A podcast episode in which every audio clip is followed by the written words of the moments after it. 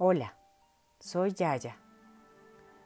Hoy voy a leerles la historia del cerrajero, un cuento tradicional sufi recopilado por Idrie Shah. También fue incluido en el excelente libro de Don Richard Rizzo y Rush Hudson, titulado La sabiduría del Enneagrama de la editorial Urano. Había una vez un cerrajero al que acusaron injustamente de unos delitos y lo condenaron a vivir en una prisión oscura y profunda.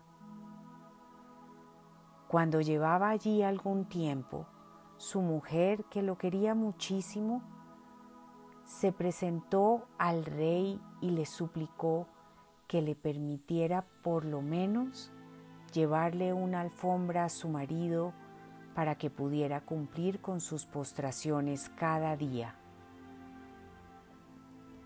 El rey consideró justa esta petición y dio permiso a la mujer para llevarle una alfombra para la oración.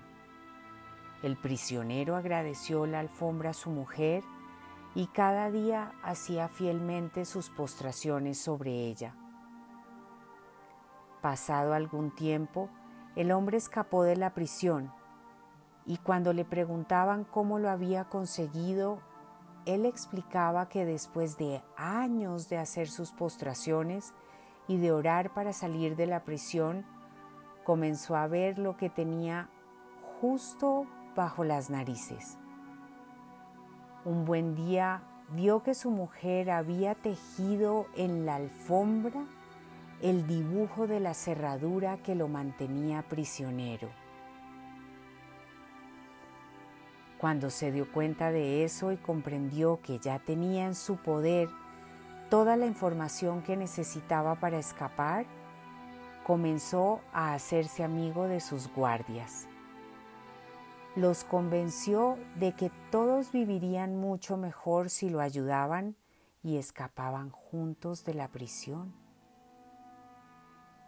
Ellos estuvieron de acuerdo, puesto que también aunque eran guardias, comprendían que estaban prisioneros. También deseaban escapar, pero no tenían los medios para hacerlo. Así pues, el cerrajero y sus guardias decidieron el siguiente plan.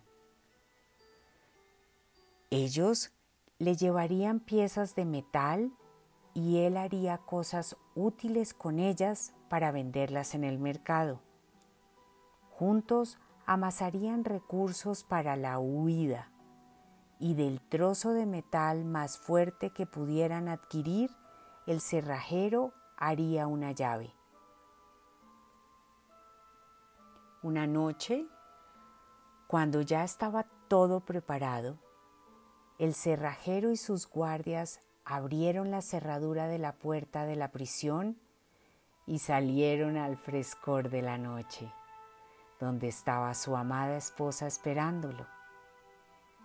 Dejó en la prisión la alfombra para orar, para que cualquier otro prisionero que fuera lo suficientemente listo para interpretar el dibujo de la alfombra también pudiera escapar. Así se reunió con su mujer, sus exguardias se hicieron sus amigos y todos vivieron en armonía. El amor y la pericia prevalecieron.